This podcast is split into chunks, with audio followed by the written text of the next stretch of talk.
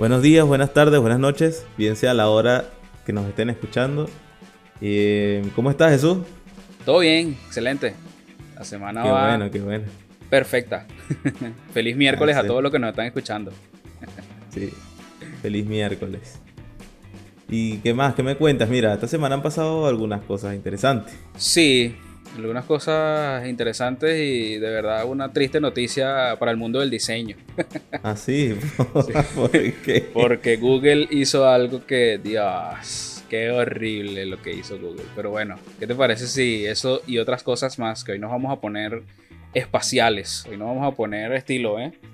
NASA, Lo de la NASA, lo los extraterrestre. extraterrestres. Lo W. hablamos hoy en el episodio. Dale, pues. Eh, Comenzamos. Comenzamos. Esto es. Cruzado. Cruzados.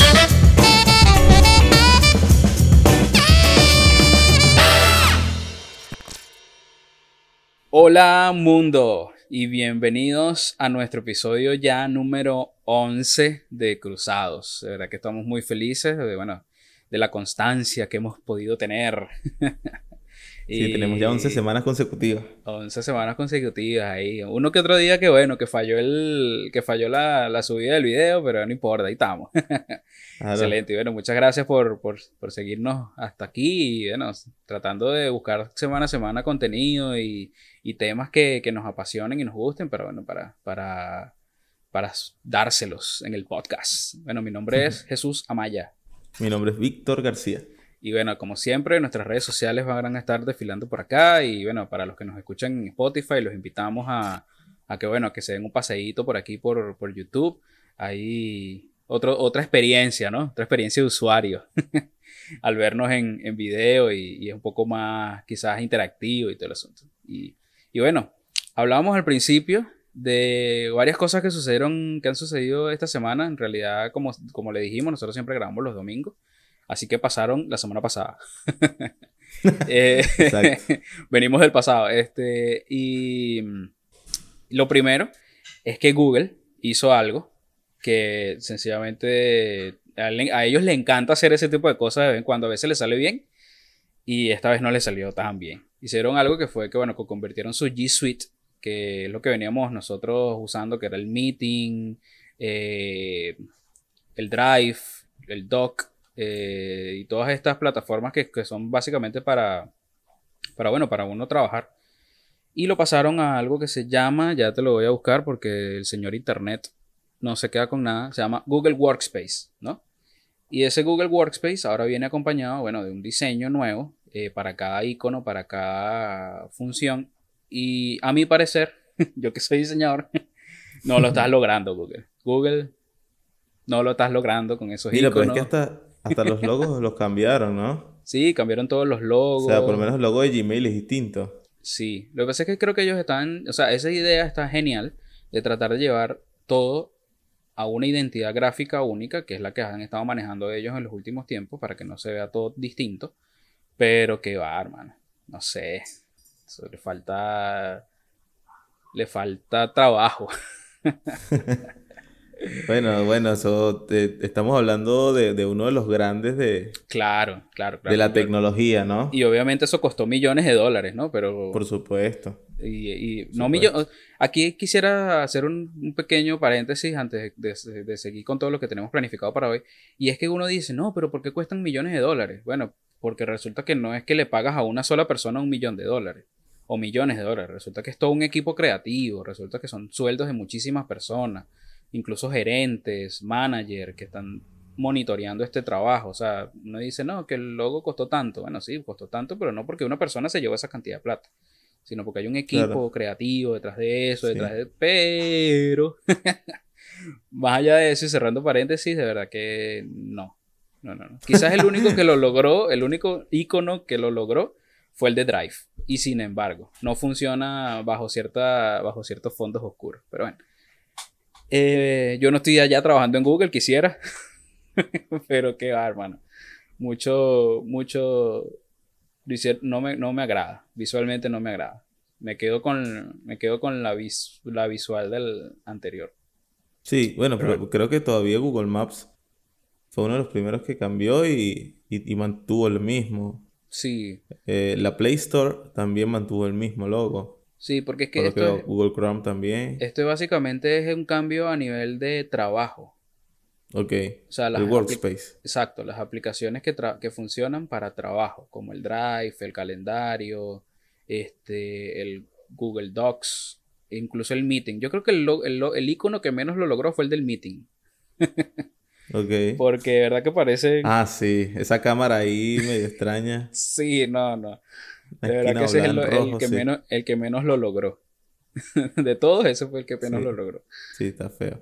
Eh, pero bueno, Google. Contraten diseñadores un poquito que, que- que les guste echarle pichón un poquito más. Le- Les, hizo falta ese sí. o sea, esto está como en primer, esto está como primera propuesta. Sí. sea- Igual seguramente es- esto va a seguir cambiando. Claro. Para los que me les que en a ellos cambiar meses, esto cada rato. En seis meses nos presentan una versión súper minimalista y tal. Y, Sí, y sí. la parten ahí. Ah, se la comieron, pensaban que era.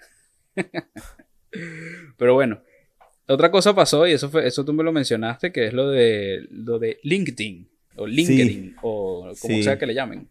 Sí, LinkedIn, porque bueno, nada. Los profesores de inglés dicen que cuando hay un ed al final en una palabra, bueno, hay que pronunciarlo LinkedIn. Entonces, pero nosotros lo leemos en LinkedIn. Entonces, nada. Eh, agarraron los locos y, y vieron que Facebook y e Instagram y Snapchat y toda esta gente tenía, sí, tenía bastante eh, feedback de la gente y entraba a, las plataformas solamente para compartir historias y les gustó la vaina. Y entonces, nada, los bichos añadieron su- sus historias en LinkedIn. Y mm, vas a agarrar y vas a decir, mira, trabajando aquí relajado. Una fotico. O mira, aquí con mi cafecito en la mañana para empezar una nueva jornada. Mm, Puedes generar alguna interacción, tal vez con los recursos humanos, con la gente, tal vez es una sensación de cercanía, que tal vez uno genera una red de profesionales amplia y, y nunca interactúa, sino que, bueno, a veces compartes ciertos estados y a Sí. veces compartes comentarios, pero a lo mejor será para generar esa cercanía entre profesionales. Quizás. Puede ser. Porque, o sea, si te soy sincero, yo LinkedIn eh, siento que las relaciones personales de LinkedIn son muy robóticas.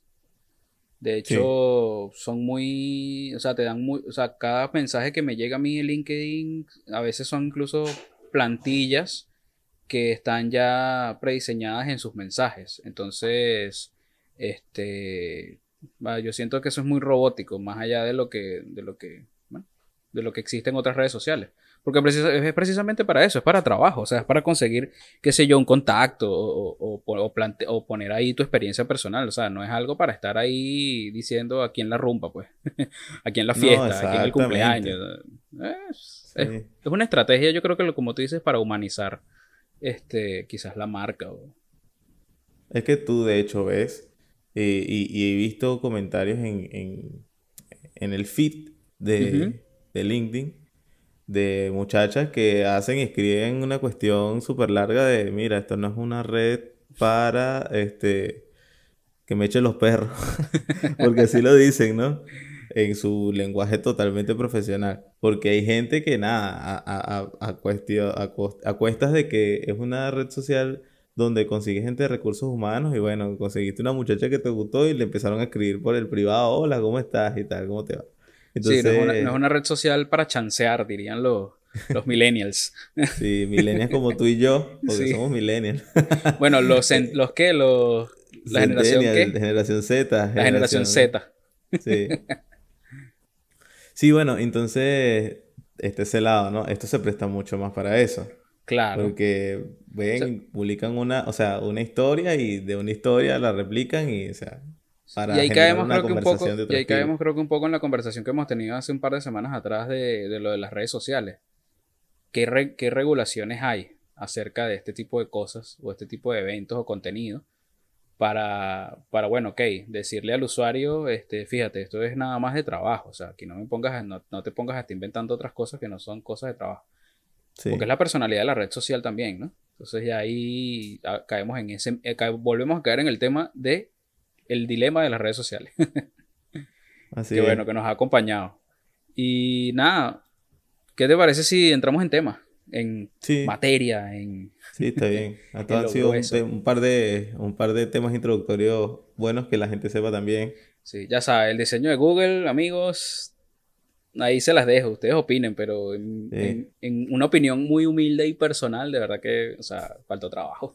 Sí, escriban ahí en los comentarios, desahóguense con sus temas. Si le, si les parece que está bueno, también pónganlo. Claro. Y expliquen por qué les parece que está bueno. Sí. Esto es una opinión netamente personal. Claro, eso es así. Así que no nos vayan a cancelar. Igual con lo de LinkedIn. Igual los de LinkedIn, así que no nos vayan a cancelar por, por una Sí, si ustedes quieren chancear con sus reclutadoras, bueno, háganlo. Cada quien es libre de Qué hacer lo que quiera con sus redes sociales. Este, bueno, fíjate, eh, teníamos este tema eh, desde hace, creo que un par de meses, de hecho. De hecho, eh, yo soy muy apasionado a, a la parte espacial, a la- todo lo que son los, todo lo que es la NASA, todo lo que es este tipo de temas. Eh, la astro- la- no es la la astrología, sino la astronomía. Claro, la astrología son las, las mujeres o los hombres, ¿no? Porque también hay Claro.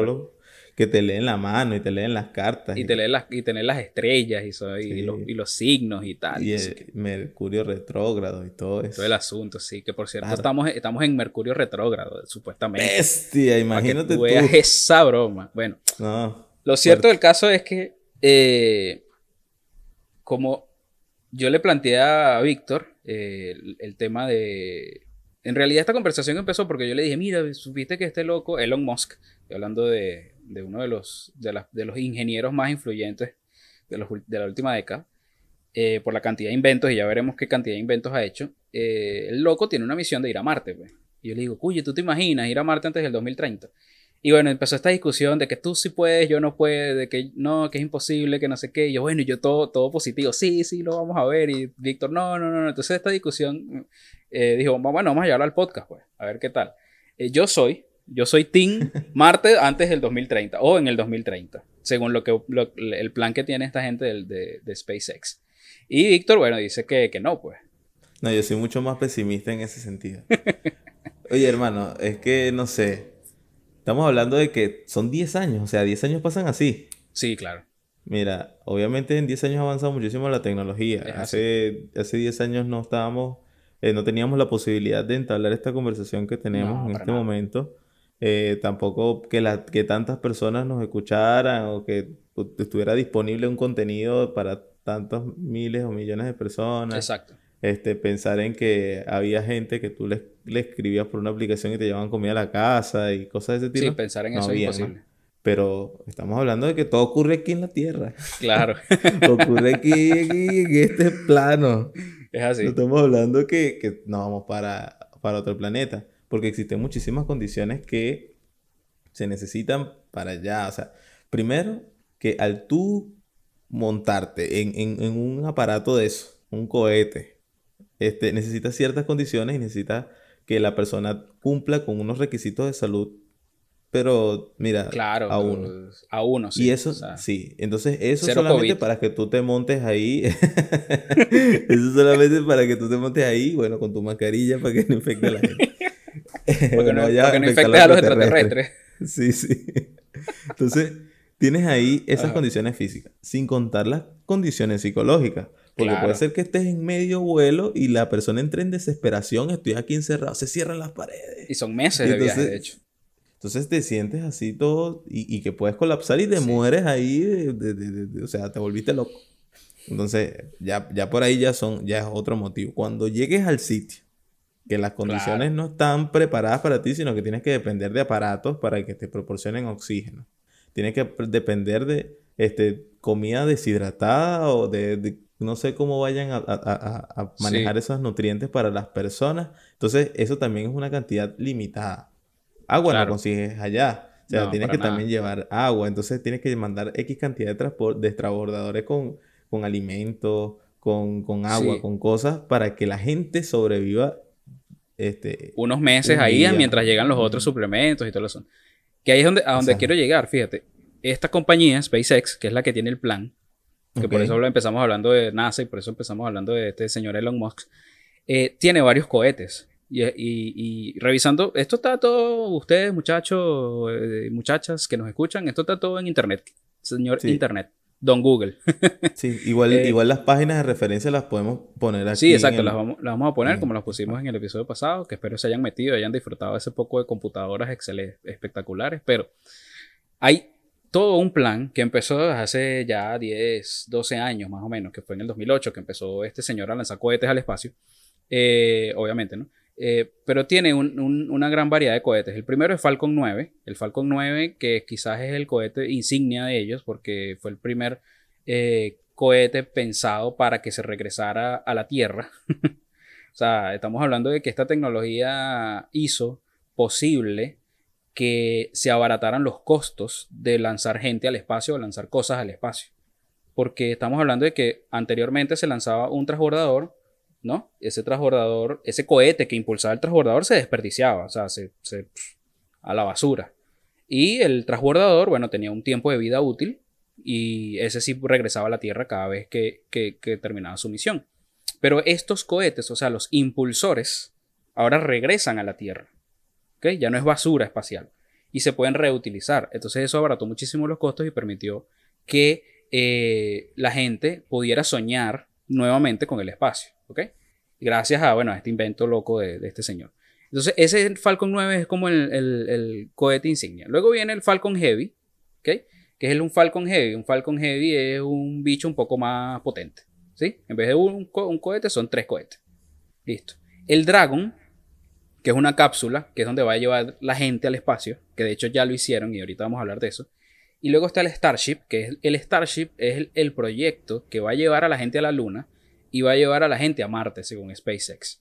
¿Ok? Entonces, eh, por eso es que uno dice, wow, este tipo lo ha logrado, lo ha logrado, lo ha logrado. Entonces, ¿sabes? Es como progresivamente uno va soñando y por eso es que yo soy optimista, poniéndome en contraparte a, a Víctor, porque yo he visto los resultados desde, que, bueno, desde que lo sigo a esta gente y digo, bueno, sí, puede ser que sí, a lo mejor sí, pero se mueren todos en el camino, qué sé yo, no sé, siendo aquí eh, por realistas, ¿no?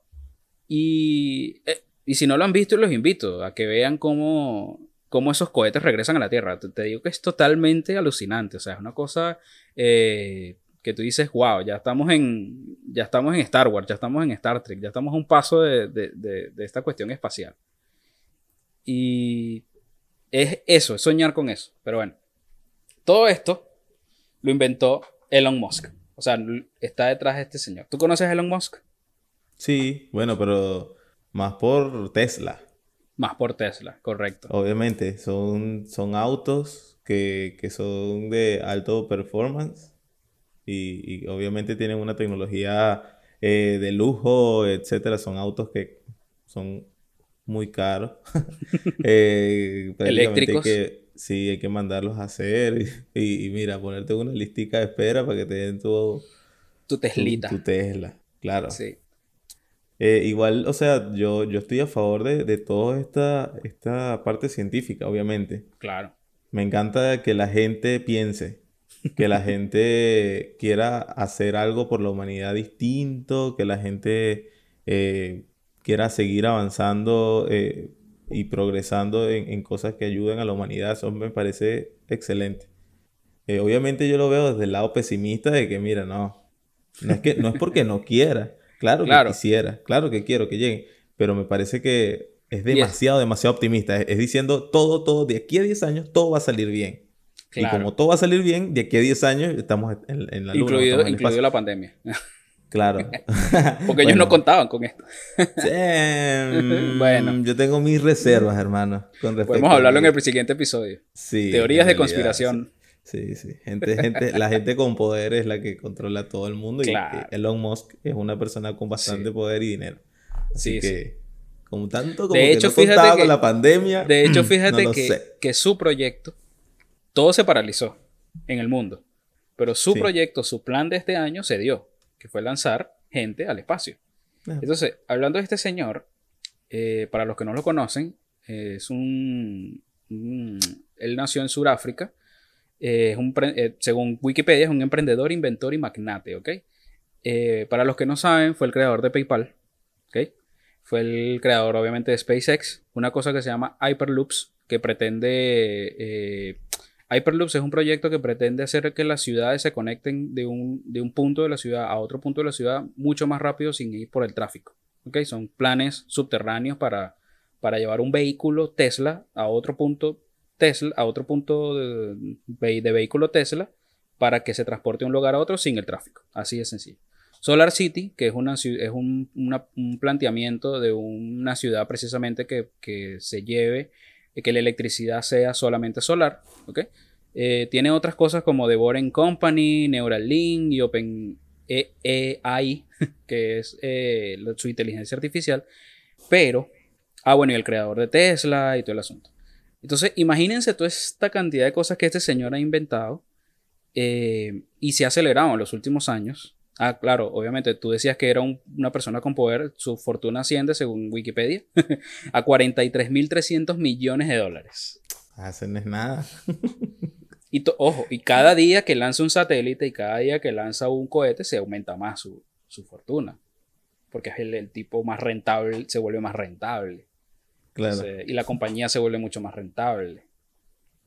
Entonces... Sí, sí, pobrecito, yo creo que deberíamos mandarle un par de laticas de atún para que almuerce.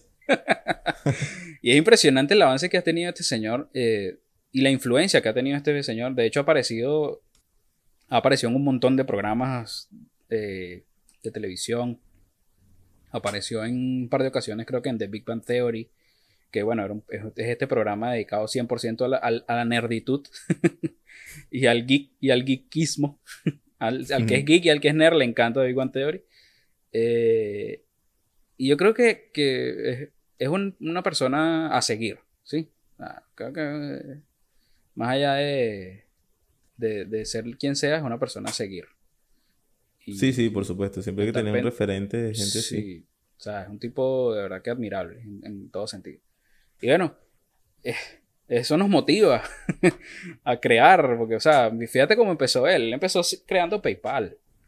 O sea, él sencillamente tuvo esa idea, nada más y nada menos, que creo que es una de las plataformas más una pasarela de pago muy famosa. Una, de las pasarelas de pago más, más famosas actualmente. O sea, sencillamente quiso de, como que, bueno, ajá, ¿cómo hago para pasar plata de un lugar a otro sin que, eh, sin que intervenga ningún tipo de, de, tarjeta o banco, lo que sea? Eh, y fíjate, lo logró. Y, y, después la vendió creo que por un montón de millones de dólares. Ahorita no tengo la frase. Y esa fue su base para crear todo lo que creó de ahí en adelante. Entonces, una idea que valga millones te puede convertir en el siguiente Elon Musk. Aquí motivando a, la gente. a que cree, sí.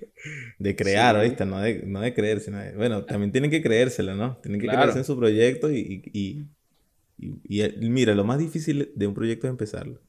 Es así. Ya, o sea, ya, ya poner, ya empezarlo y ponerle un poco de de tiempo, invertirle un poquito de... Obviamente a veces hay que invertir dinero también, ¿no? Invertir dinero y ponerle un poquito de tiempo y, ahí van surgiendo los proyectos. O sea, obviamente motivar a la gente que, que, empiece sus emprendimientos, ¿no? Y obviamente si aporta algo a la humanidad o aporta algo al ciudadano común, a la sociedad. Muchísimo mejor. Muchísimo mejor. Uno sabe qué, qué, puede inspirar a otro. O sea, uno no sabe qué realmente inspiró a, Elon Musk a crear todo lo que creó, por ejemplo. Sí, o sea, ponte tú que nada más sea el hecho de, mira, estoy obstinado de, la burocracia entre bancos para hacer una transferencia de P2P en dos días. No, prefiero hacerlo a, través de un sitio mucho más directo. Y listo. ¿Y Entonces, ¿a cuántas personas ha ayudado en el mundo? Uh, sí, claro. para que puedan recibir su plata de una manera este, distinta y tú generas ganancias porque estás generando ganancias por las comisiones que haces. Y no estamos hablando que son dos lochas de, claro, no, es bastante. de comisión. o sea, y de hecho eso le abrió las puertas a, otro tipo de plataformas porque... Eh, y de hecho creo que los bancos ahora piden tener a PayPal como socio para poder hacer transacciones eh, y luego pasar esa plata a una cuenta más tradicional y, convertirlo luego en cash, pues. Pero, o sea, fíjate a lo que podemos, a lo que se puede llegar solamente con una idea que, como tú dices, una inconformidad o una cosa que te inspire a hacer algo. Seamos los próximos Elon Musk.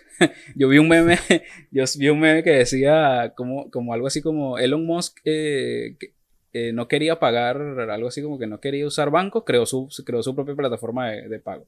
Elon Musk quería ir al espacio, creó su, que perdón, quería un carro, creó su, su, empresa de vehículos. Que Elon Musk quería ir al espacio y creó su, seamos como Elon Musk.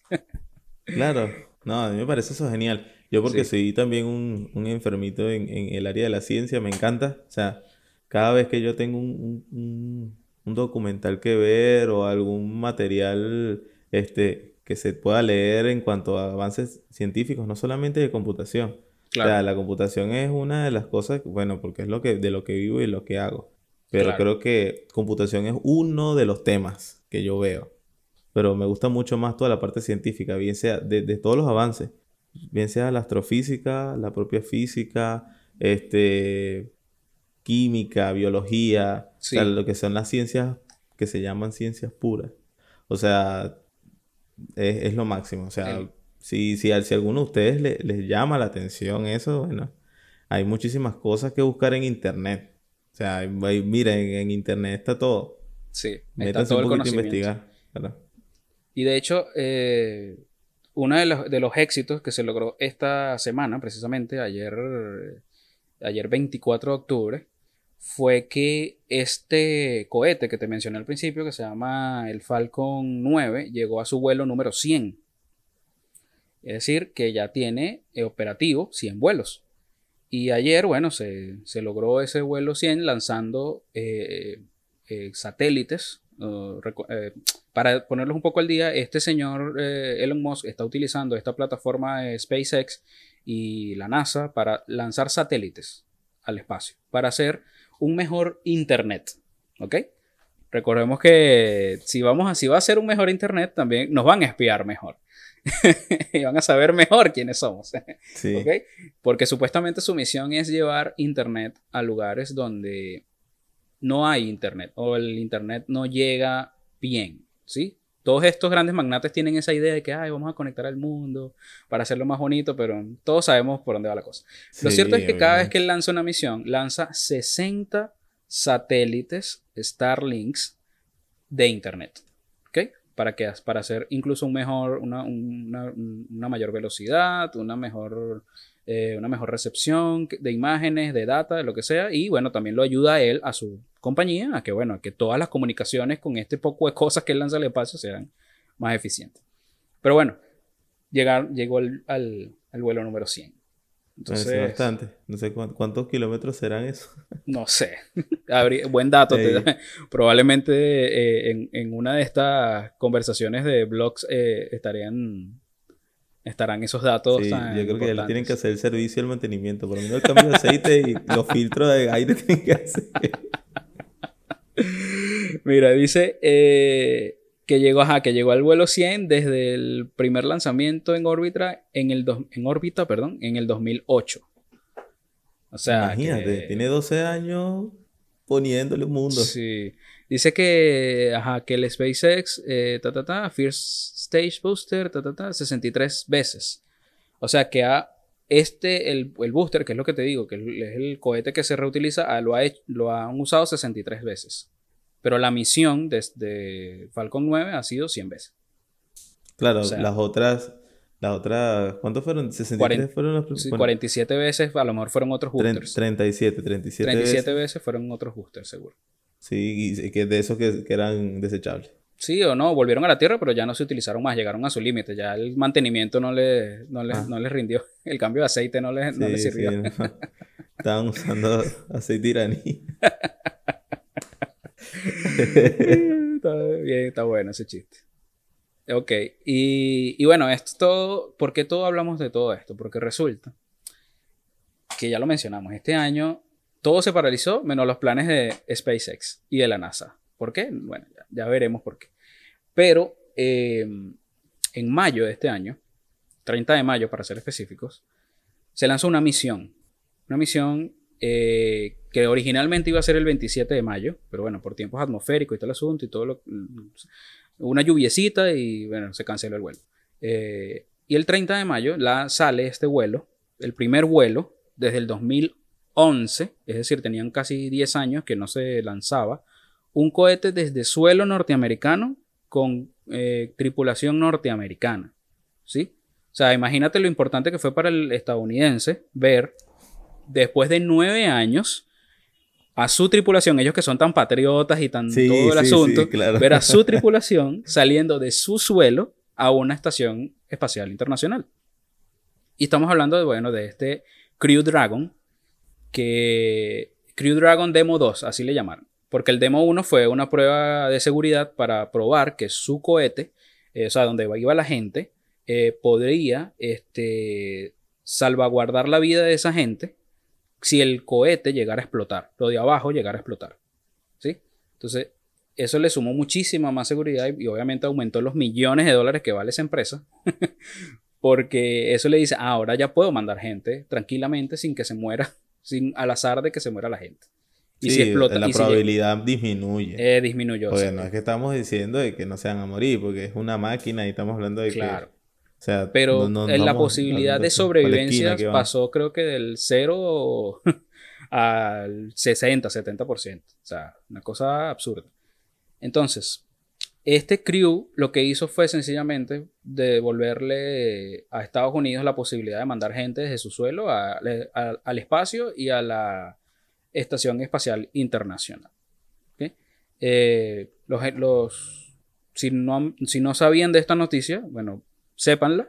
Y fueron dos astronautas nada más los que fueron en este vuelo.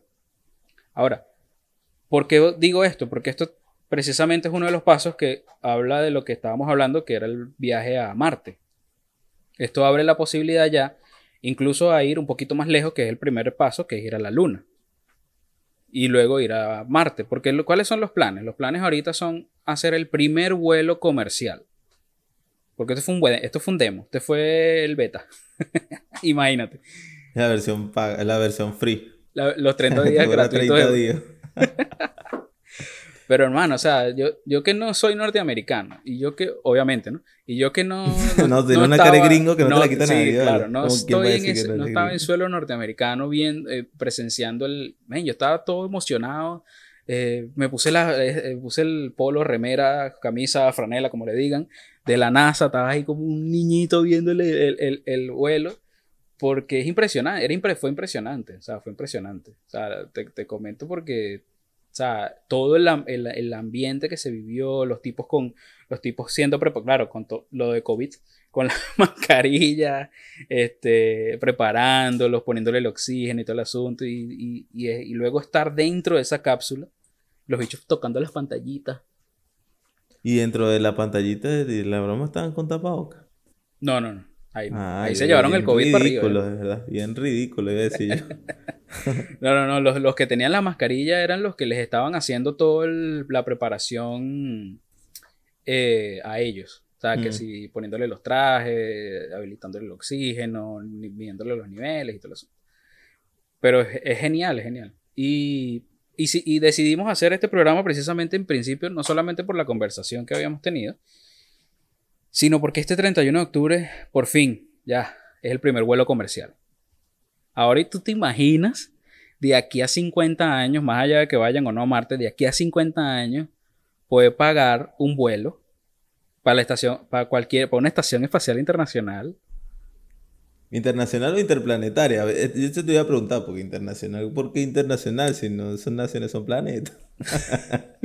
bueno, porque supuestamente no se ha encontrado vida en otro planeta, pues. Pero son es internacional porque llega, ahí llegan todos los programas espaciales del mundo a hacer investigaciones.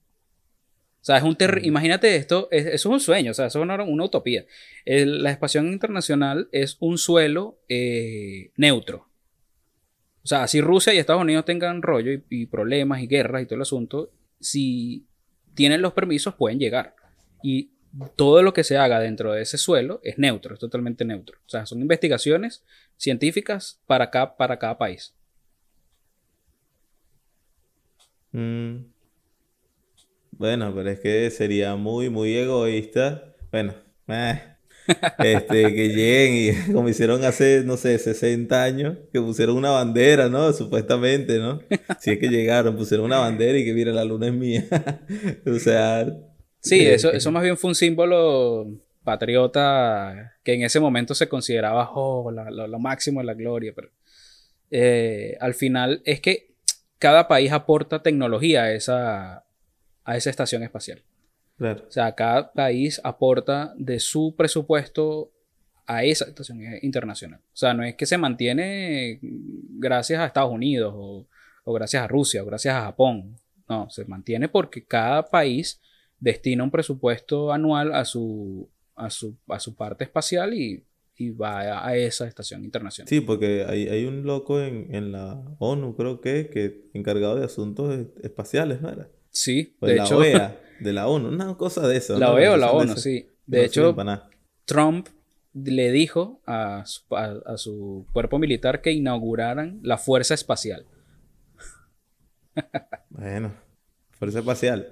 Sí que vendría siendo la parte militar o la parte, sí, logística o, sí, de, la NASA. O sea, la parte que se va a encargar de, de luchar por el espacio, de luchar por, el, por Estados Unidos en el espacio.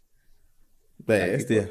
Como, como Halo. El, Sí, algo así, o como Star Trek, o como, sí, sí, tal cual. Hecho con armas, con armas láser en la luna. No, vale. Yo creo que ya, ya se nos está yendo de las manos el podcast, ¿viste? bueno, eh, sí, porque, pero es que, eh, aunque tú lo digas, eso está ocurriendo, eso ocurre. O sea, eso son cosas, son noticias reales, que eh, la gente se vuelve loca y, lanza esas noticias.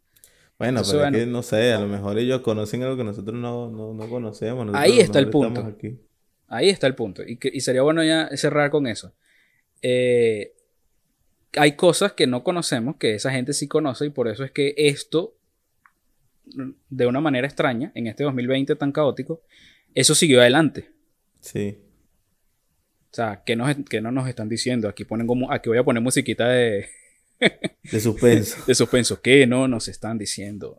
Es que, claro, o sea, obviamente nosotros somos unos simples mortales dentro de este planeta y que estamos, o sea, que el mundo lo controla un 3% de la población. o sea, ya esas estadísticas están. O sea, 3% de la población tiene la mayoría de la cantidad de dinero que existe en todo el planeta. Entonces, ese 3% de la población mundial es el que controla todo el planeta. Entonces, son los que dicen, usen mascarilla y no salgan para la calle.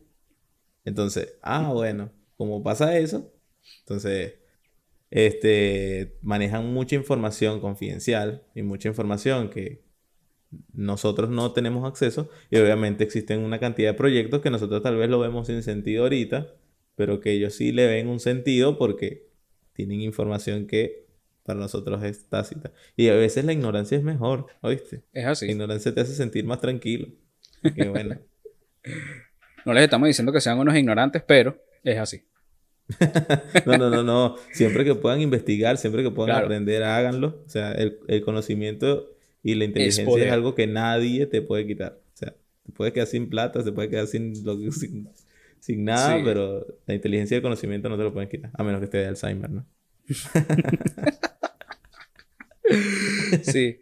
Y bueno, como, como, bien decía Víctor, todo esto es, forma parte de alguna que otra teoría de conspiración, que bueno, que unos que consiguen en internet. O que uno se pone a inventar, no sé, a las 3 de la mañana viendo para el techo. Pero es que es lógico, o sea, son conclusiones que uno puede llegar. O sea, cualquier persona inteligente podría decir, ajá, ¿por qué si todo se paralizó? Estos planes siguen. O sea, está bien, Elon Musk es asquerosamente millonario, pero debe haber un interés más allá de cualquier, de cualquier otra organización gubernamental para que esto prosiga y para que esto se dé. Entonces ahí los dejamos, ahí piensen. Y yo le pongo la musiquita aquí de. Tin, tin, tin. Sí, no, y con esto tampoco estoy diciendo que vayan a salir para la calle sin tapabocas, ¿no? Vale. Usen su tapaboca y sigan sus medidas y sus reglas y todo lo que. Lo Dependiendo de su país, ¿no? Cuídense, etcétera. Claro, o sea. Lo estoy diciendo porque, bueno, también hay que pensar un poquito, ¿no? Claro. Hay que también tener un cierto criterio. O sea, cuestionense todo. Ese, es el secreto. Todo, cuestionense absolutamente todo. No, no, den que, no dejen que cada información que les den, que cada dato que les den, asumirlo como real.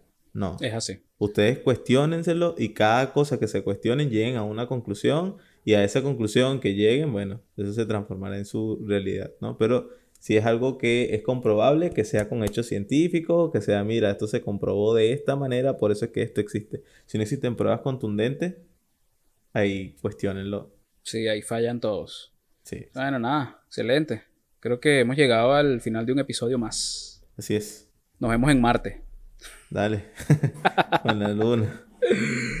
Pero primero que habiliten las fronteras, porque si ni siquiera están abiertas las fronteras para viajar de un país aquí, bueno, para, Marte está como más difícil. Porque sí. Que, dato, curioso, eh, Tom Cruise, eh, el actor Tom Cruise, dice que cuando los vuelos, estos vuelos eh, que, bueno, se inauguran este 31 de octubre, estos vuelos comerciales a la, la Estación Espacial Internacional, él dice que va a volar para allá con un equipo de grabación y que va a ser la primera grabación de una película con él protagonizando desde la Estación Internacional Espacial. Así que bueno, ya saben, probablemente haya una, una misión imposible 10, 12 desde el espacio. Dicho así. sí. Nada. Gracias amigos por acompañarnos. Bueno, lo escuché yo, lo escuchaste tú, lo escuchamos todos. Esto fue Cruzado.